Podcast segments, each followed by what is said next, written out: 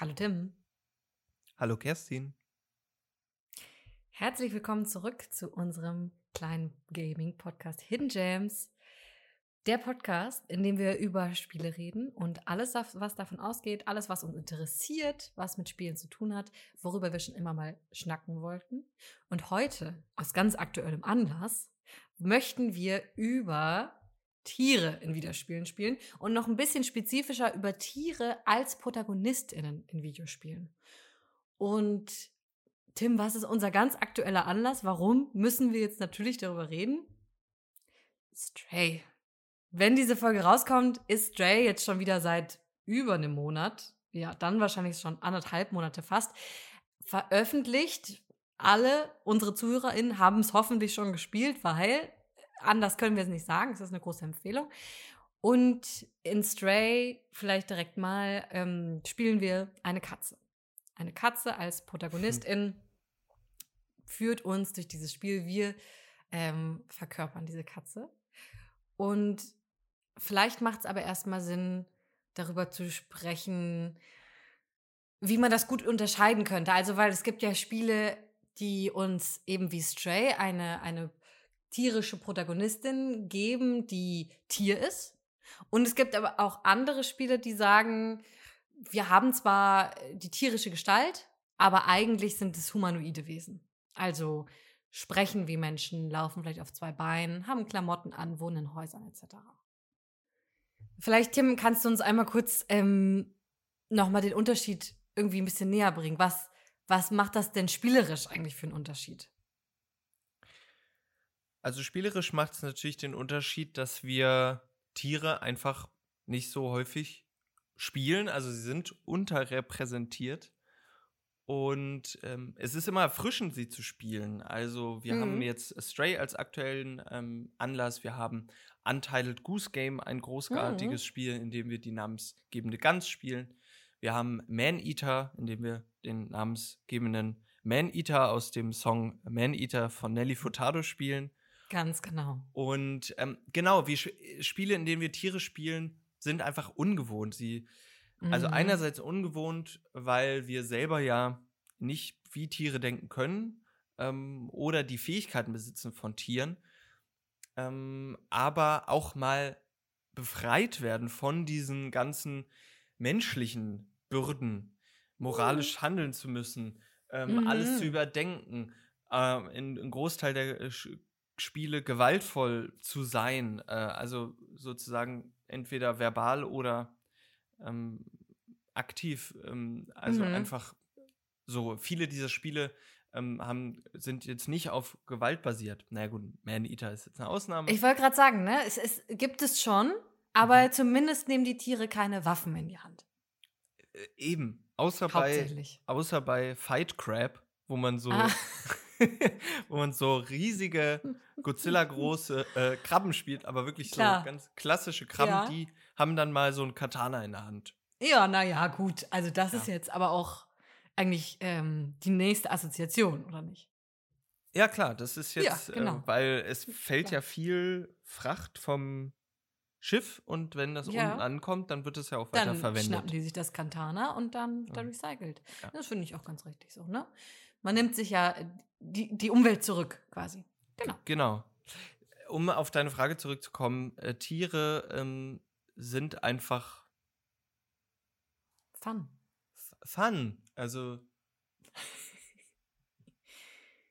oh, das ist eine schwierige Frage, Kerstin. Naja, ich glaube, ich wollte ein bisschen äh, darauf hinaus, dass ähm, wenn ich eben das, das Tier spiele, dann und wir sagen das Tier, dass das Tier ist, ja, und nicht unbedingt menschliche Eigenschaften hat, dann, wie wir gesagt haben, fallen Waffen weg, dann fällt Sprechen weg. Kommunikation mhm. ist durchaus noch ein Thema, aber Sprechen in Worten fällt in, in der Variante weg. Und auch dieses ganz viele Mechaniken von Handeln, Kaufen, irgendwie so, ne? Es ist eine ganz andere Interaktion mit der Umwelt, der wir uns plötzlich mhm. aus, aussetzen und nochmal ja eine ganz andere Perspektive, eine ganz andere, vielleicht auch, ja, Verbindung mit der Umwelt. Ne? Ja, und ich also. glaube, darauf wollte ich hinaus. Das war eine gemeine ja, Frage. Entschuldigung. ähm, und was ich jetzt noch vielleicht hinzufügen könnte, ist die Schwerpunktsetzung von, ähm, es spielt vor allem die Mechanik eine Rolle. Also es ist ganz Mhm. wichtig bei diesen Spielen, dass die Mechanik gut funktioniert. Also dass wir die, die Tiere, die wir spielen, auch als Tiere wahrnehmen und sie das Bewegungs- und Interaktionsrepertoire haben, was wir von diesen Tieren ähm, erwarten, ähm, so ein bisschen. Und das ist auch einer der Gründe, warum ich Stray so großartig finde und es meiner Erwartungen, die ich auch hatte ähm, und nicht abstellen konnte, auch gerecht geworden ist, Mhm. weil es sich einfach, du spielst eine Katze, die sich auch wie eine virtuelle Katze einfach anfühlt. Du kannst Dinge machen, die eine Mhm. Katze macht, ähm, den Kopf in die Tüte stecken, du kannst Dinge runterschmeißen, du kannst mit allem, was hüpft, spielen, du kannst überall rankratzen, wo du willst, du kannst dich auf Leute, auf Leute hüpfen, du kannst dich an Beine äh, lang schaben, äh, sch- schaben. also lang, streichen, entlang Streichen. streichen. ja. Mhm. Ähm, du kannst miauen, so oft ähm, du willst. Also es sind einfach Dinge, die du gerne tust, die aber auch einfach non, auch nicht unbedingt zweckgebunden sind. Also so, du kannst sie einfach machen Ja. und äh, klar machst du auch noch Dinge, die sinnvoll sind in der Welt, aber es ist irgendwie, dass du diese Dinge tun kannst, ist einfach ein tolles Novum und Positivum dieses Spiel. Absolut. Ich glaube, das spielt einfach komplett in diese Faszination hinein, die wir Menschen ähm, mit Tieren verbinden. Also ich meine, jede Person, würde ich jetzt behaupten, hat schon mal überlegt, welches Tier wäre ich gerne und warum. Also was ist daran irgendwie so spannend, wie ein Vogel fliegen zu können. Und zwar wirklich wie ein Vogel und nicht in einem Flugzeug. Oder wie ein Fisch schwimmen zu können. Wie, keine Ahnung, ein Windhund, Windhund auf kurze Strecke irgendwie. Ja gut, der Windhund ist jetzt nicht spannender als vielleicht der, der Leopard, okay, na gut. Aber auch irgendwie eine andere Perspektive und die nochmal so spielerisch einzunehmen. Und ähm, genau, wie du sagst, die Mechanik muss gut funktionieren. Bei Stray, finde ich, ist das die meiste Zeit der Fall. Ich muss sagen, es ist ja so, dass du nicht immer überall jederzeit hinspringen kannst, weil das Springen Mhm. wird ja äh, dir quasi vorgegeben. Also du hast ja quasi ähm, Wege, auf denen du dich bewegen kannst. Du läufst irgendwo hin, du hast einen Absatz und dann wird dir quasi angezeigt, ja, hier kannst du hochspringen, wenn du jetzt X drückst, zack, bist du oben, so. Und dann musst du halt so ein bisschen mit der Perspektive spielen, um zu gucken, springe ich jetzt wieder hoch oder runter, äh, für wo ist jetzt, wird mir der Button gerade angezeigt. Und das funktioniert die meiste Zeit sehr gut und manchmal ist es einfach hakelig. Ist es ein bisschen hakelig. Mhm. Aber wäre es wahrscheinlich noch mehr, wenn ich überall hoch und runter springen könnte und gar nicht mehr wüsste, wo jetzt ungefähr die Wege sind, weil die Level teilweise ja schon sehr groß sind. Eben, das war, glaube ich, für alle Beteiligten, sowohl für die DesignerInnen als auch für die SpielerInnen, glaube ich, eine gute Entscheidung. Ich habe auch ein bisschen am Anfang damit gehadert, weil ich so dachte, Mhm. oh, irgendwie es hat dann so einen linearen Touch irgendwie von, Mhm. es wird mir vorgeschrieben, wo ich lang kann und wo nicht. Aber wenn ich mir dann vorstelle, dass ich überall lang hüpfen könnte, da kann man sich so verhaspeln, Ja. also sowohl vom Glitch-Level, aber auch narrativ, dass man einfach nicht vorankommt. Ähm, Mhm. und da ist Stray ne, gut balanciert, gerade bei diesen kleinen ähm, Hubs, in denen wir immer sind, also eine kleine Stadt oder ähm, so ein kleines ähm, dörfliches Areal oder die Kanalisation, da wissen wir irgendwie relativ schnell nach einer gewissen Zeit, wo wir lang können und eben auch nicht. Und das ist, ähm, macht es dann eben gut lesbar und, und ähm, auch so schnell. Ich finde, ich habe das Gefühl, dass man einfach sehr flüssig und zielstrebig einfach in diesem Spiel unterwegs ist und Mhm. ähm, gleichzeitig aber auch sich sehr verliert in diesen wunderbar gebauten äh, Levels und Settings. Es sieht wahnsinnig gut aus. ja. Ähm, äh, das Tolle auch ist, wir sind in so einer, äh, auch es ist alles sehr neon, äh, neon shiny, äh, es ist alles düster, es ist so ein bisschen in einer dystopischen Sta kleinen Stadt, die abgeriegelt ist. Ähm, es gibt keine Menschen, sondern nur Roboter, äh, was ich auch eine sehr gute ähm, Entscheidung fand, die auch Mhm. sehr witzig und plump und so ein bisschen tummt durch die Gegend laufen. Mhm. Ähm, und es ist wahnsinnig atmosphärisch so. ja. Ähm, Und das war ja auch der clevere Zug zu sagen, ähm, wir kriegen Sprache eigentlich wieder rein, weil wir starten oder wir kommen, begegnen relativ schnell diesem kleinen, dieser kleinen Roboterdrohne B12, die dann für uns übersetzt, die erstmal mit uns kommunizieren kann, so halbwegs, und dann für uns vor allem mit den Robotern kommuniziert und übersetzt. Und obwohl wir selber als Katze miauen, hauptsächlich und so viel wir wollen, ähm, sind wir jetzt nicht diejenigen, die das Gespräch führen. Und irgendwie mochte ich diese Distanz aber total gerne. Also Mhm. einerseits trotzdem noch konkrete Storybits zu kriegen und mir nicht alles nur über äh, Environment, oh, ich hasse dieses Wort, über die Umwelt erzählen zu lassen, sondern eben auch konkret Sachen erzählt zu bekommen mit Sprache, um genau nicht alles selber zusammenpuzzeln zu müssen und weil diese Roboter auch wahnsinnig humorig sind, weil die sich so viel Mhm. vielleicht von den Menschen abgeguckt haben und ähm, jetzt schon so lange auf sich selber da irgendwie angewiesen sind und in, in, sich in so eine menschliche Zivilisationsstruktur begeben haben. Ähm, Mhm. Genau. Ich habe mich sehr, sehr schnell in dieses Spiel auf jeden Fall verliebt und mochte auch den Kontrast zur allerersten Szene eigentlich sehr gerne, wo wir mit unserem ja kleinen Rudel, auch wenn Katzen eigentlich, jetzt mal ganz ehrlich, keine Rudel bilden, aber am Anfang sind wir so mit unseren Pals unterwegs und wir schlecken uns so gegenseitig, haben einfach eine gute Zeit und so und machen dann so einen kleinen Walk. Wir, wir gehen raus, ja, und sind so unterwegs und laufen und miauen alle so und haben einfach eine gute Zeit. Und dann Mhm. fallen wir halt dieses Rohr runter, das ist halt blöd gelaufen. Aber da, ich mochte diesen sehr dynamischen Start einfach wahnsinnig gerne. Von einfach nur Katze Mhm. sein. Ja. Also der einzige Flaws ähm, unseres Helden, unserer Heldin mit Paws, ähm, ist die Tatsache, dass es schon so ein bisschen wieder so heldenreisig verpackt Mhm. ist. Also Mhm. einerseits ist unsere Motivation, wir wollen zurück zu eben diesem Pack. Ähm, aber nebenbei öffnen wir auch sozusagen diese verschlossene Stadt, die seit hunderten Ups. Jahren verschlossen ist. Ähm, Ja. Und es ist so ein bisschen, ja, es ist jetzt nicht so ganz pathetisch groß äh, aufgemacht und so. Mhm. Ähm, und es gibt auch so ein bisschen Gegner, was so kleine, äh, flauschige äh, Monster sind. Und das Coole ist eben, dass wir jetzt, ja, also schleimig. Ähm, ähm, und das Coole ist, dass wir sozusagen, was wir als Waffe benutzen, ist ein Licht halt. Das ist auch Hm. cool, weil ich auch, also auch die beste Entscheidung als, äh, also wenn die da jetzt so ein Maschinengewehr auf dem Rücken gehabt hätte, dann hätte ich auch gesagt, nee, Nee. ciao Leute. Ja. Ähm, aber ansonsten ist es wirklich toll erzählt. Es hätte ein Tick länger sein können. Also man Ja. ist wirklich in Auf fünf bis sieben Stunden durch. ja, ja, das ist wirklich tragisch. Es darf, es hätte da noch mehr geben dürfen, das stimmt.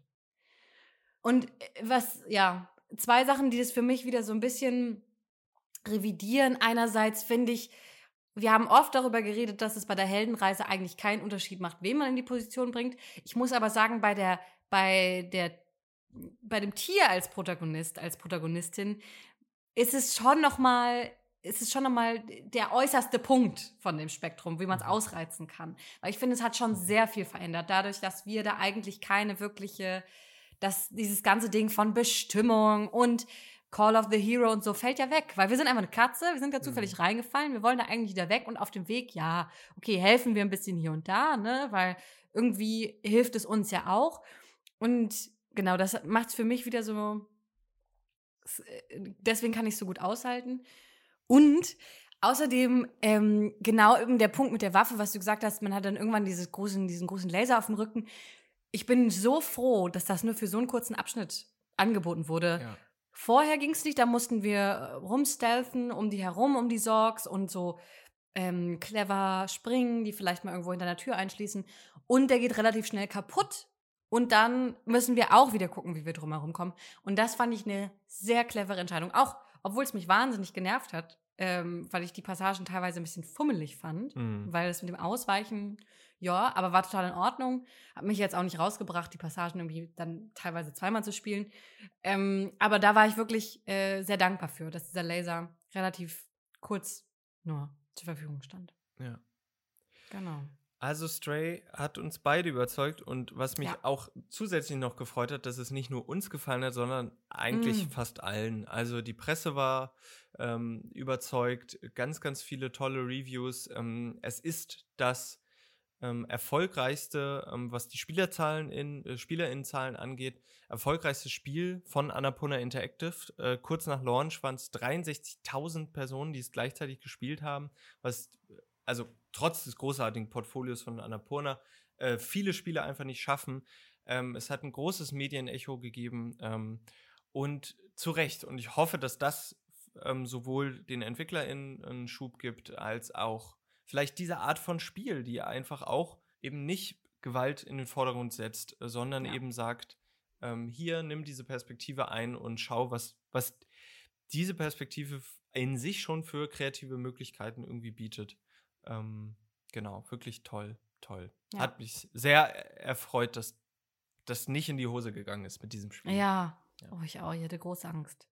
So, aber Tim, jetzt bin ich schon sehr gespannt. Denn als du mir eben erzählt hast, du hättest viel Spaß mit Man-Eater gehabt und da viel Zeit verbracht, da habe ich mich ein bisschen gewundert, aber ich bin intrigued. Ich bin intrigued, äh, davon zu hören, wie deine Erfahrung mit dem großen weißen Hai? Ist es ein weißer Hai? Nee, es ist ein Bullenhai. Ach, na klar, Aber das es hätte ich wissen können. interessant, dass man Gut. sofort immer ne, den. Oder ich habe es auch gedacht, wenn man irgendwie das Poster, das Cover sieht, dann denkt man, es ist ein weißer Hai, es ist ein Bullenhai. Wir spielen ähm, einen Bullenhai von dem jungen Alter bis zum Mm. Mega-Hai der Entwicklung, Mm. denn äh, der Plot ist sozusagen der böse Antagonist Scaly Pete, ein Haifänger, ähm, Mhm. fängt nämlich unsere Mutter und schneidet uns aus dem Bauch heraus. Oh, wir- come on. Ja, ja, und wir beißen ihm als Rache die Hand ab und äh, äh, er jagt uns dann äh, über die ganze Zeit. Und wir werden immer größer und äh, ja, hast du eine Anmerkung? Ich habe eine kurze Anmerkung. Ja. Sag mal, das mit den ähm, toten Frauen als Motivation für, für äh, Rache-Stories, funktioniert das also auch mit Tieren? Anscheinend. Ja. Das war alles, was ich sagen wollte. Bitte weitermachen.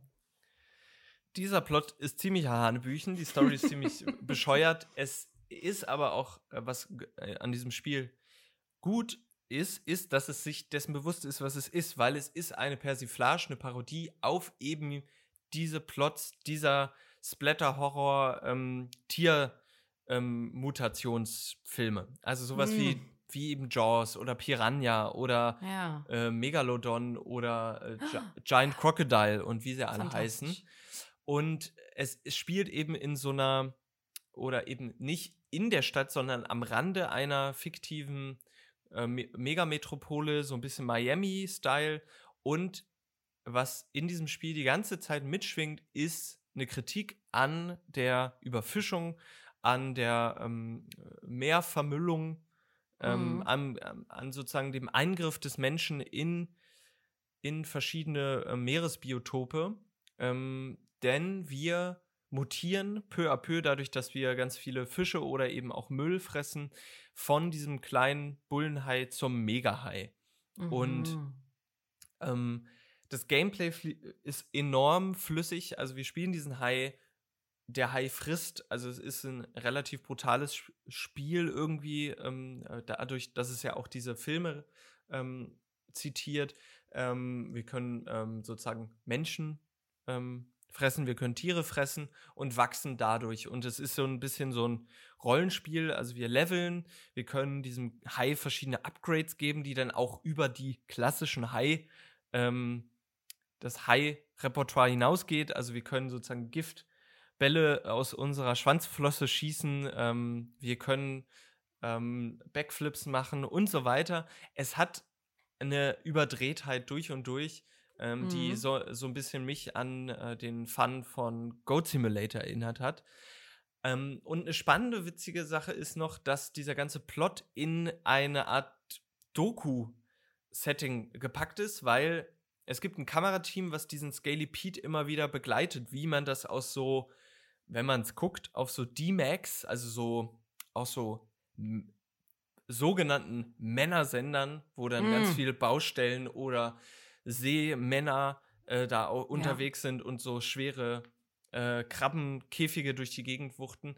Ähm, und in diesem Style ist es gedreht und es gibt die ganze Zeit, während wir durch die Meere düsen, als dieser Hai, ein Narrator, der in so Tierdoku-Style alle unsere Handlungen, also nicht alle unsere, aber einen Großteil unserer Handlungen kommentiert. Und das ist aber Mhm. wirklich gut gemacht. Es ist nicht nervig, es ist wirklich mit einer sehr guten Prise Humor. Okay. Und deswegen funktioniert es als eine latent pädagogische ähm, Parodie äh, dieser Art von Spiel schon sehr gut. Mhm. So. Und äh, das Gameplay ist einfach großartig. Es macht wirklich viel Spaß. Es ist Fun. So. Also, ja. Ja, das ist dann immer die Frage, ne? Warum macht Brutalität eigentlich so viel Spaß?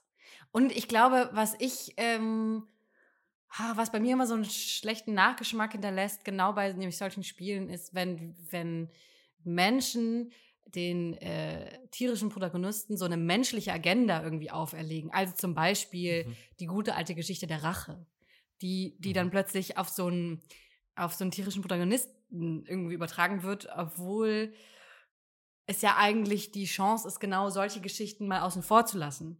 Wenn man sagt, nee, du spielst ein Hai und ein Hai, also hat halt eben nicht das Gefühl, er müsste seine Mutter jetzt rächen. Ja. ja. Aber gut, ja. es ist natürlich ein spannendes Setting erstmal. Und vor allem als Persiflage oder mit den vielen Zitaten kann ich schon auch verstehen, irgendwie, was der, was der Reiz daran ist.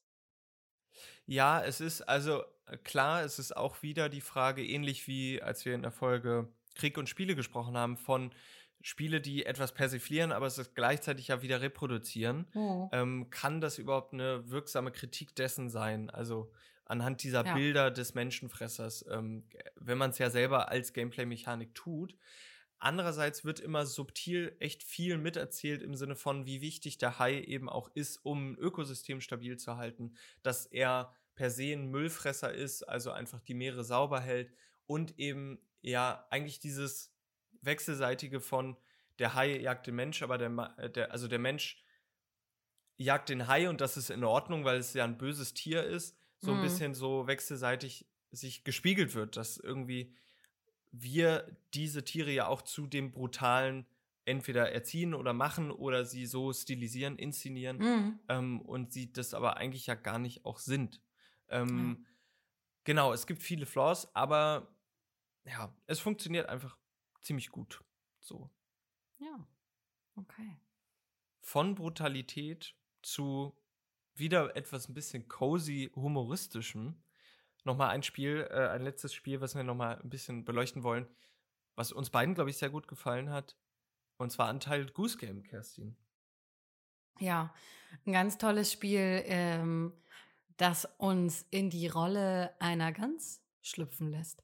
Und zwar eine Gans, die ist ganz schön, äh, kleiner Wortwitz, versteckt übrigens, äh, die es faustdick hinter den Ohren hat auf jeden Fall. Also die die hat einfach einen guten Tag und ein guter Tag ist dann, wenn sie den Menschen, die Menschen richtig ärgern kann.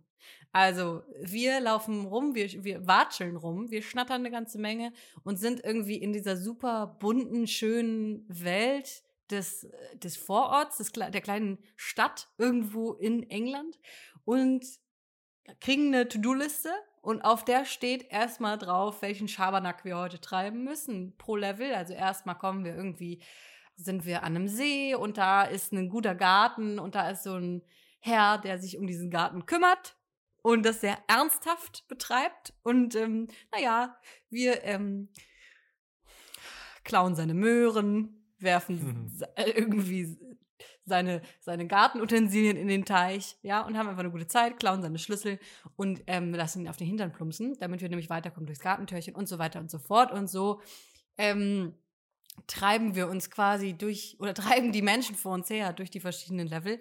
Und mir hat es große Freude bereitet, weil es so ja eigentlich sehr simpel ist. Genau da ist nämlich die Sache. Wir haben keine Sprache, wir kommunizieren eigentlich nicht mit den Menschen um uns herum, wir ärgern die nur, wir interagieren durchaus, aber es ist irgendwie ja eine clevere Puzzlemechanik, die gut funktioniert. Es ist irgendwie fordernd genug, dass man nicht die ganze Zeit weiß, ah ja, und jetzt mache ich das und jetzt mache ich das. Und trotzdem nicht, nicht zu anspruchsvoll, als dass man irgendwie diesen fun und absurden äh, Fokus aus den Augen verliert. Und das mhm. mochte ich einfach so wahnsinnig gern dran. Einfach nur eine sehr sympathische Gans. Sehr sympathisch. Also durch den Schaber Nack Nack. Äh, den, es, den es treibt und der sowohl beim selber Spielen als auch beim Zuschauen große Freude bereitet. Mhm, also man kann es auch stimmt. gut und gerne einfach dabei zuschauen. Ähm, und es ist sehr kreativ gelöst mit diesen simplen Mitteln, die man hat. Also wirklich diesen ja. drei, vier Dingen, die man tun kann, eben was eine Gans tut. So. Ähm, es, und es hat einen wirklich tollen Artstyle, der so ja. sehr klare Farben, ähm, alles relativ minimalistisch, nichts Überflüssiges. Äh, es ist reaktiv. Es ist wirklich ein einfach ein durch und durch gut designtes Spiel. Ja. Ja. Kerstin, wenn es so viele gute Spiele gibt, in denen man Tiere spielt, warum, frage ich mich, Ja. benutzt man dann noch anthropomorphe Tiere? Also warum entweder entscheidet man sich nicht für das Ende des Spektrums, Tiere, Tiere als Tiere zu ähm, entwickeln, oder warum lässt man die Menschen nicht Menschen sein? Warum? Ja. So. Ja, also ich glaube, das hat ganz viele verschiedene Gründe. Erstmal müssen wir darüber reden, dass das ein sehr breites Spektrum ist. Wie tierisch ist ein Charakter und wie menschlich ist der Mhm. Charakter? Also, äh, also es geht ja von, ein Tier kann alles, was das Tier kann, plus sprechen oder bis hin zu, es ist einfach nur eine tierische Hülle, aber eigentlich steckt innen drin ein voll funktionierender Mensch, der ähm, in einem Haus wohnt, einen Job nachgeht, Klamotten trägt und sich morgens und abends die Zähne putzt. Also es ist ja wirklich ein sehr breites Spektrum. Und da, ja, würde ich sagen, variieren auch so ein bisschen die Gründe. Also einerseits könnte man nämlich sagen, auf der, auf der, ganz, auf der ganz linken Seite, die ich als erstes beschrieben habe, haben wir vielleicht einen Charakter, der eben eine Komplexität würde ich jetzt mal so ähm, in Anführungsstrichen Komplexität sagen, weil wir aus einer menschlichen Perspektive, glaube ich, davon ausgehen, dass Sprache und Kommunikation in der Form, wie wir Menschen es tun, äh, komplex ist. Ähm, dass diese Ebene dazukommt und aber auch zum Beispiel weitere tierische Fähigkeiten, wie ein Mhm. wahnsinnig guter Geruchssinn, schnelles Laufen, weite Sprünge, ähm, äh, solche Dinge. Und auf, dem ganz, auf der ganz anderen Seite des Spektrums, wenn wir zum Beispiel Night in the Woods uns mal angucken, da ist das nämlich genau der Fall. Eigentlich sind es nur tierische Gestalten, aber dahinter ja, verbergen sich quasi, quasi Menschen oder äh, ja, sind personifiziert. Und ähm, da geht es, glaube ich, viel mehr um so eine Entfremdung, um so eine ähm, Erzählung eines ja, vielleicht Paralleluniversums, wo wir eben alle äh, Fell haben und lange Krallen oder sonst was, aber sonst gar nicht viel anders ist und es doch dennoch reicht, um uns irgendwie zu distanzieren von anderen Konstrukten, die für uns ganz selbstverständlich sind. Ja, also uns so ein bisschen zu dissoziieren für einen kurzen Moment Mhm. von dem, also dass man sich eben von, von einem Habitus, wie man ja einen Mensch liest, irgendwie, dass man ähm, ähm, irgendwie die Nase passt mir nicht oder die Person oder so, sondern es sind jetzt alles irgendwie Katzenwesen oder Hunde und dann, Mhm. dann ist natürlich gibt es da ja auch, darf man nicht negieren, auch eine Individualität, ähm, Mhm. aber die lese ich nicht so kulturell ähm, oder kulturell verknüpft ähm, oder sozusagen bemantelt wie jetzt ein, wie ein Tier eben. Mhm. Ähm, und das löst manche Probleme, manche potenziert es aber auch noch oder weicht ihn auch so ein bisschen aus, wenn man, Ja. äh, wenn man eben diese ähm, Komplexität so ein bisschen dadurch reduziert. Äh, aber es kann eben auch, wie du sagst, so ein bisschen unsere Sehgewohnheiten mal kurz so ein bisschen äh, einfach verändern. Ähm, bei äh, manchen Spielen, gerade die so wieder in diese Cozy Cute-Richtung gehen, ähm, kann es aber auch den Cuteness-Faktor erhöhen. Dann Mhm. wiederum aber auch so ein bisschen menschliche Eigenschaften äh, so ein bisschen okkupieren und so ein bisschen Mhm. legitimieren, in dem Sinne, dass man jetzt zum Beispiel bei Bear and Breakfast als so ein Bär dann auch natürlich wieder sein Ah. Motel irgendwie schmeißen muss. Kerstin. Ja, darüber können wir auch gleich gerne noch reden. Ich würde gerne noch einmal kurz anbringen, dass Spiritfarer ja so ein bisschen Grenzgang ist, weil die Protagonistin ist eigentlich nicht tierisch, aber alle Seelen, die wir auf unserem Schiff aufnehmen, sind in einer Tiergestalt und das ja wieder in so eine Idee geht von ähm, bestimmte Tiere verknüpfen wir mit bestimmten Eigenschaften. Das fängt irgendwie bei, bei Fabelgeschichten an, wo wir sagen, der Fuchs ist besonders schlau und derjenige ist das und diejenige ist das. Und äh, die, die Gans ist frech und äh, der Bär ist irgendwie faul oder sonst was. Und ähm, sagen dann, die Eigenschaft eines Menschen könnte man dadurch quasi darstellen, indem man dem eine tierische Form verleiht. Und das würde ich, glaube ich, auch kritisch hinterfragen Mhm. weil da eben ganz viel ideologischer Ballast, glaube ich, dranhängt, Mhm. der oftmals einfach mitproduziert oder reproduziert wird, ohne zu überlegen, okay, warum schreiben wir bestimmten Tieren das zu und was macht das eigentlich ähm, mit unserem Verhältnis zu den Tieren in der Realität? Mhm. Das ist aber vielleicht nochmal ein sehr großes, komplexes Thema, was wir wann anders möglicherweise nochmal aufgreifen könnten. Und wenn wir jetzt aber zu Bear and Breakfast kurz kommen Mhm. könnten, dann möchte ich dir sagen, dass ich tief enttäuscht bin. Ah. Und das ist hart. Das ist hart, weil ich habe mich so auf Bear and Breakfast gefreut, seitdem ich den ersten Trailer gesehen habe. Aber ganz ehrlich, Punkt eins: warum sind es Bären? Und ich sag dir was, wenn das Spiel gut funktionieren würde, würde ich das nicht fragen. Dann wäre es mir egal. Dann würde ich sagen, klar, es sind Bären, anders geht's nicht. Aber jetzt, wo ich so merke, also ist es so, du bist ein Bär, du lebst irgendwie mit deinen Friends und deiner Mutti im Wald. Deine Mutti sagt zu dir, geh mal los, ich brauche diese Kräuter von da hinten aus dem Dickicht. Da darfst du normalerweise nicht hin, aber jetzt erlaube ich es dir. Dann gehst du da hin, findest die Kräuter nicht, sondern wirst da reingezogen mit so einem Schlamassel. Und zwar ist da so eine so, eine, so ein großer Konzern, der wird repräsentiert von so einem Plastikhai mit einer Lautsprecheranlage. Ist auch egal. Jedenfalls schwatzt der dir eine heruntergekommene Hütte auf und sagt, du machst da jetzt ein Motel draus und dann verdienst du jetzt mal richtig Geld und bringst die Menschen irgendwie zurück ins Tal. So. Und allein das ist ja so eine Quatschprämisse. Das ist so eine, so, also, ich verstehe, ich habe überhaupt nicht damit gerechnet, dass sie mir sowieso überhaupt versuchen, eine Story zu erzählen, weil das ist nicht, wofür ich gekommen bin. Mhm. Ich wollte einfach nur einen cuten Bär, der ein cutes Motel aufmacht.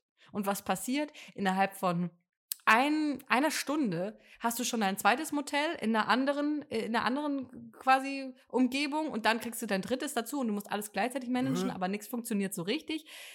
Ah! Nee, Tim, Okay. das ist es nicht. Also da ist es auch sozusagen äh, dann wiederum auch, äh, ist sozusagen, wird nur das Fell angelegt Ja. ähm, Quasi. und, und versucht so ein bisschen die schlechte oder nicht vorhandene sowohl Mechanik als auch Story zu verkaufen, indem man eben den Cuteness-Stempel Voll. so drauf ähm, anwendet. Ja. Aber es, ja, vielleicht funktioniert es kurz, aber dann ist immer die Frage, ich meine, spielen ja auch die Leute und dann merkt man ja auch schnell, ob ein Spiel gut funktioniert oder nicht. Und dann macht jetzt Mhm. der Bär die, ähm, die Johannisbeertorte auch nicht leckerer. Nee, macht's nicht, macht's nicht. Und dann versuchen sie denn noch so einen edgy Humor draufzusetzen von so, äh, keine Ahnung, ah nee, ich würde jetzt gemeine Stereotype rausholen. Das mache ich jetzt natürlich nicht, aber so ein, so ein, ich finde den wahnsinnig unwitzig, den Humor. Mhm. Äh, versucht so viel, so ein bisschen derb zu sein und cool und sich so anzubiedern. Und ich denke, nee, ganz ehrlich, ich will einfach nur einen cuten Bären, der cute Bären-Sachen macht. Mhm. Und, und, äh, ah, nee.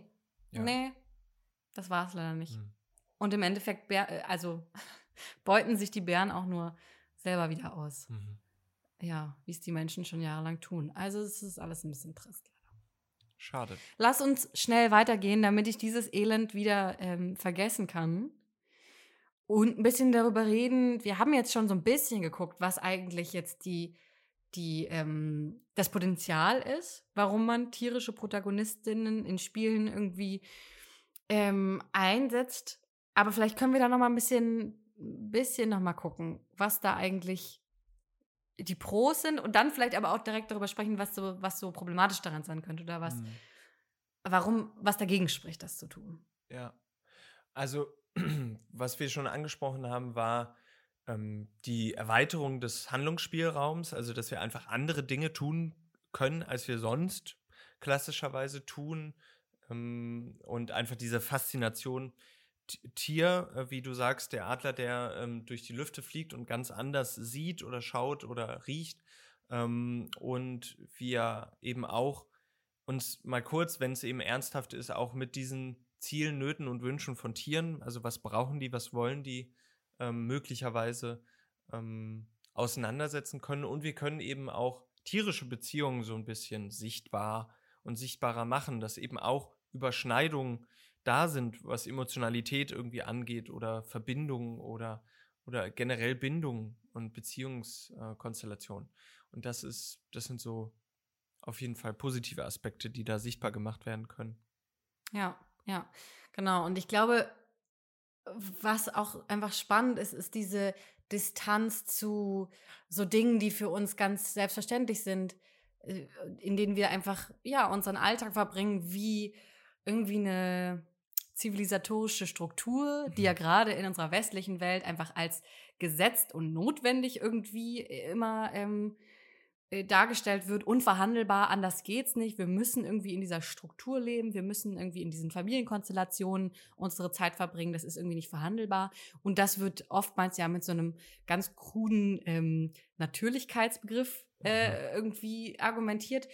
Und wenn wir dann aber wieder unseren Blick woanders hin richten, und zwar zu einer Tierwelt, die sich eben über, über solche Dinge vielleicht einfach nicht die Gedanken macht, sondern einfach lebt, wie, wie sie leben und sich anpassen an, an die Umwelt. Und dadurch, dadurch kriegen wir, glaube ich, einfach noch mal ein bisschen Distanz von unseren strikten Vorgaben, die wir, die wir meinen, als gegeben hinzunehmen. Und ich mhm. glaube, das ist irgendwie nochmal ein spannender Blick. Ja. Wie du gesagt hast, die Entfremdung, also die, dadurch, dass man kurz entfremdet wird, auch wenn ähnliche Dinge verhandelt werden wie bei Night in the Woods, also das Coming-of-Age-Drama, die pubertierenden Jugendlichen sozusagen. Es wird auch verhandelt und es wird kurz entfremdet, wie es ja auch sozusagen in Fantasy-Settings oft ist, dass da eben, dadurch, dass es jetzt halt Fantasietiere oder Menschen oder Wesen sind auf einmal, die aber ähnliche ähm, Probleme haben, die dann auf einmal irgendwie besser verarbeitet werden können, als wäre das halt irgendwie so ein Mom- und Dad-Konflikt irgendwie, den man auch bei sich zu Hause haben könnte. Ähm, und was eben sowohl bei jetzt Man-Eater aufgekommen ist äh, oder auch Spielen wie Endling, ist auch das Verhältnis von Tier und Mensch, was zum Thema gemacht wird. Ähm, mhm. Auch relativ realitätsnah, eben gerade in dieser Zeit der, des Artensterbens, ähm, des Klimawandels, der, der sozusagen Verdrängung des, des Tiers aus verschiedenen Habitaten oder der Zerstörung de, dieser Habitate und dass das eben auch bei einigen Spielen zum Thema wird. Mhm. Was natürlich aber auch ähm, wieder die Tür offen lässt für einen Fallstrick, sag ich mal. Ne? Mhm. Also für den pädagogischen Zeigefinger, der da hochkommt. Davor habe ich nicht bei Endling ein bisschen Angst. Das steht schon auch noch auf meiner Liste, das möchte ich unbedingt spielen. Und auch Way to the Woods ist ja schon lange angekündigt und kommt mhm. hoffentlich bald. Also das Spiel, wo wir Reh, Mutter und Kids begleiten, die eben ihren, ihren Weg zurückfinden müssen in, ihren, in ihr Habitat. Und bei Endling sind es eben die, die Fuchsmama mit ihren Fuchsbabys, die irgendwie aufpassen muss, dass sie von den Menschen nicht erwischt wird. Und das, ich hoffe, dass es nicht so wird, aber es birgt natürlich die Gefahr von einer hochdramatischen, moralischen Erzählung des Menschen als, als boshaft und als, als Zerstörer und den armen, ähm, als Opfer inszenierten Tieren. Mhm. Und natürlich liegt darin einfach eine traurige Wahrheit, dass wir Menschen sehr gut darin sind, Lebensräume zu zerstören, ohne mhm. darüber nachzudenken, groß, um selber davon zu profitieren. Aber es ist natürlich die Frage, inwiefern kommt das wirklich bei einem Publikum an, wenn ich das so als sehr pathetisch und schwer inszeniere. Und ich hoffe, Sie treffen da einen guten Ton. Ich bin sehr gespannt. Mhm. Und was auch noch ähm, schwierig ist oder auch, also auch abseits von äh, dem Themenkomplex jetzt äh, Tierprotagonistin, ist einfach, wenn man Handlungsmöglichkeiten, Bewegungsmöglichkeiten nicht ausschöpft vollständig. Weil zum Beispiel, wenn ich jetzt überlege, wäre Stray genauso gut oder genauso in Erinnerung, wenn man diese kleinen Dinge eben nicht tun könnte. Also diese kleinen, mhm. sinnfreien oder nicht zweckgebundenen Dinge, ich glaube, es wäre schon ganz nett. Das Setting ist cool. Es ist, also ist viel Kernmaterial da, aber das macht es dann nochmal wirklich, nochmal besonders und wirklich äh, wertvoll. Und ähm, auch wiederum das Extreme auf der anderen Seite eben auch sich mit dem minimalistischen Bewegungsrepertoire eines Tiers zufrieden zu geben und nicht noch ja. zu sagen, die Gans muss jetzt aber noch genau Laser schießen können oder ähm, Flickflack fliegen ähm, und so weiter, sondern zu sagen, gut, das kann A, B, C und D und jetzt müssen mhm. wir coole Level bauen, um diese A, B, C, D cool zu kombinieren und so. Mhm. Und ähm, ja. Ja. Ja, genau das Ding, ne? Wir spielen in Stray eben kein Hund und kein Papagei und kein Biber, sondern wir spielen eine Katze. Und deswegen mhm. kann die kratzen und mit dem Spielzeug da rumspielen und ihren Kopf in die Tüte stecken. Gut, das ist vielleicht nicht ganz katzenspezifisch, aber schon, äh, die haben schon Hang dazu, kann ich bestätigen. Und genau, was du sagst, also sich sehr genau damit auseinandersetzt, eigentlich, warum will man eine tierische Protagonistin? Was äh, bietet das eigentlich an Möglichkeiten? Und was bietet das aber auch an Grenzen und Geländer? Und das ist äh, sehr, kann sehr gut und ähm, hilfreich sein, um so ein klares Leveldesign zu schaffen. Und jetzt, Tim, kommen wir eigentlich zu dem Punkt der Folge, auf den ich mich am aller, allermeisten freue. Und zwar hätte ich gerne von dir einen kurzen ähm, Pitch. Welches Tier, welchen tierischen Protagonisten, welche tierische Protagonistin würdest du dir ausdenken? Was würdest du gerne mal spielen? Was würdest du gerne sehen, dass das jetzt entwickelt wird? Ich würde sehr gerne einen Lonesome Wolf oder eine Wölfin spielen, die ganz verloren durch die tristen, immer mehr abgeholzten, monokulturell super toll gebauten Harzwälder streift Wow. und dort von Dorf zu Dorf pirscht und eben survivalmäßig so ein bisschen halt ähm, sich Huhn für Huhn zusammenklaubt Mhm. und dann eben sich entweder mit einem dieser Hühner oder mit Mhm. einem äh, Schaf oder mit einem Schäfer möglicherweise auch anfreundet. Ähm, ich habe ja gesagt, es gibt viel zu wenig Spiele im Dorf eben auch und auch Mhm. vor allem in der äh, deutschen Dörflichkeit und da Mhm. eben da in die niedersächsisch ähm, thüringerische Prä Prärie zu pirschen, ähm, fände ich irgendwie ganz, ganz erfrischend mal zu sehen. Ja. Ja, und auch der Wolf als sehr aktuelles äh, äh, Thema einfach, ne? Ja, Das nochmal zu verhandeln. es wird ständig irgendwie ähm, Ständig. so vor zehn Jahren, als dann die ersten Wölfe wieder kamen und so und jetzt eigentlich immer seit immer wieder Wolf gesichtet, Huhn geklaut. Soll man abschießen? Ja, nein. Und ich denke so, ja, Leute, ey, das Ja, sind irgendwie ja. fünf Wölfe und keiner findet, aber groß demonstriert. auch dieses Mysterium, man findet sie nicht, man, man findet nur Spuren. Es ist so ein bisschen Yeti-Kult, so ein bisschen. Wer hat den Wolf gesehen? Da kann man auf jeden Fall ein cooles Spiel draus bauen. Ja, Und Kerstin, jetzt bin ich noch mal gespannt. Ich habe es hier gelesen und erklär mir noch mal dein Spiel, was du dir wünschst.